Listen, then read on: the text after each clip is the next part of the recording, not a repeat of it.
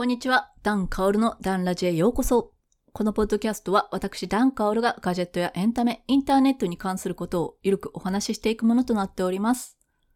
今日は映画館で1日何本映画を見れますかというテーマについてお話ししていきたいと思います。なぜこのテーマを選んだのかというと、前回お話ししていたイオンシネマのワンデーフリーパスポート、これに挑戦してきました。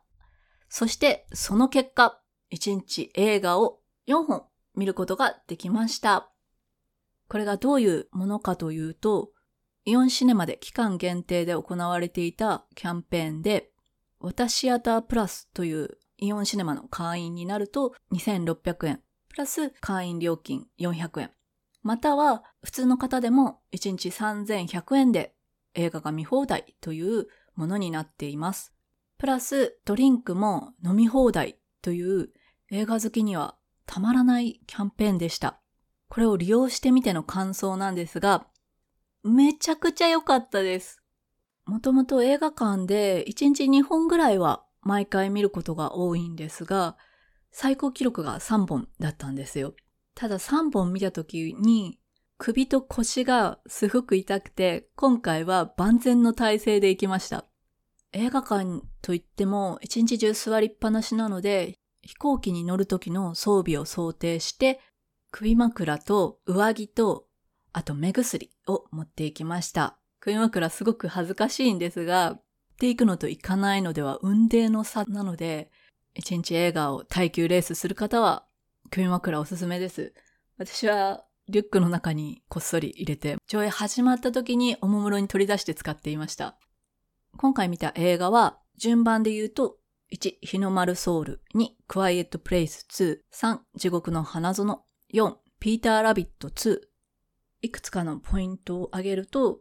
このワンデーフリーパスポートが友人窓口でないとチケットを発見してもらえないので、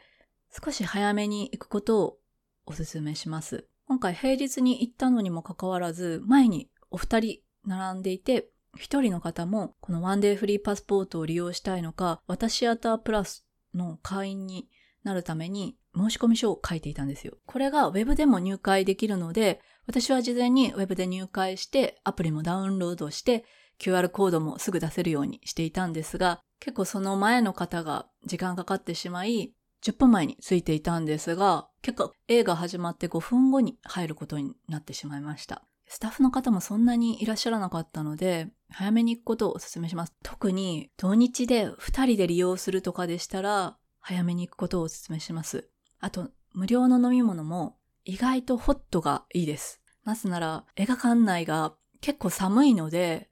あまりホットドリンク飲まないんですけど、ホットドリンクで暖を取ることができました。しかもこのワンデーフリーパスポートのすごくいいところが、私アタープラスという会員になると映画を1本見ると1ミタというポイントが貯まります。それでこのポイントが6ミタポイントまで貯まると1本映画が無料で見ることができます。それが今回のワンデーフリーパスポートの本数も計算されるので、今回は4本見たので4見たポイント貯まりました。なので、もし次回2本見たら6見た貯まるので、もう1本見ることができます。いや、すごいキャンペーンですね。しかも今回私が行ったのが平日に行ったっていうのもあるんですが、2本目までは結構お客さんがいらっしゃったんですけど、3本目は館内に2人、そして最後のピーターラビット2に関しては映画館貸し切りになるというすごく贅沢な映画体験をさせていただきました。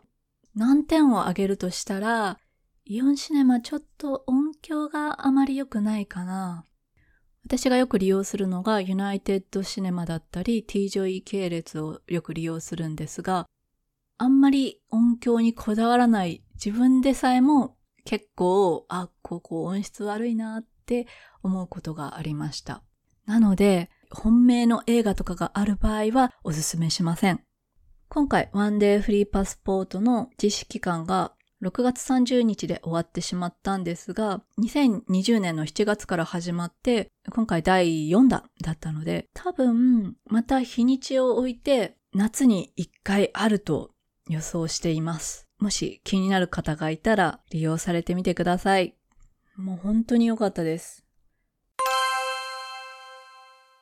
今日のダン映画。このコーナーは映画好きなダンさんが気まぐれにおすすめ映画を紹介していくコーナーとなっております。今回紹介する映画は、ラン。ジャンルとしてはサイコスリラーになります。ストーリーは母親と二人で暮らす車椅子の少女クロエ、そして娘のことを溺愛しすぎている母親ダイアン。毎日クロエのために薬や食事の管理をしています。クロエはそんな母親に見守られて大学進学を夢見て毎日自宅学習に励んでいました。ある日、母親の買い物袋の中からチョコレートを盗もうとすると、見慣れない薬を発見します。スマホもパソコンも触らせてもらえない生活の中、彼女はその薬について調べ始めます。この映画はですね、娘を愛するがゆえに毒親になってしまった母親の話ではあるんですが、とても緊張感のある映画で、どことなくミザリーを彷彿とさせる映画となっております。車椅子がないと動けないクロエなので、あらゆる手を使って母親から逃げようとするんですが、てんてんてんという感じで、かなりドキドキする映画となっています。私はもともとこの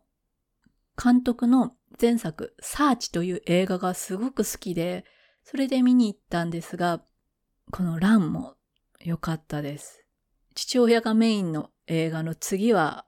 母親という何か家庭環境に問題でもあるのかなって感じなんですが、前作サーチは100%すべて PC 画面の映像という大変珍しい映画だったんですが、サーチの監督された時は若干27歳。今回が30歳なんですが、すごい才能あふれる監督さんだなと思っていて、大注目の映画でした。今回もとても面白かったです。で見終わった後に前作のサーチやミザリーの小ネタも含まれているそうで、後からそれを知って、あ、なるほどね、と思って、もう一度見たくなりました。この映画、6月18日から全国ロードショーなんですが、あまり単館だったり、公開劇場が少ないので、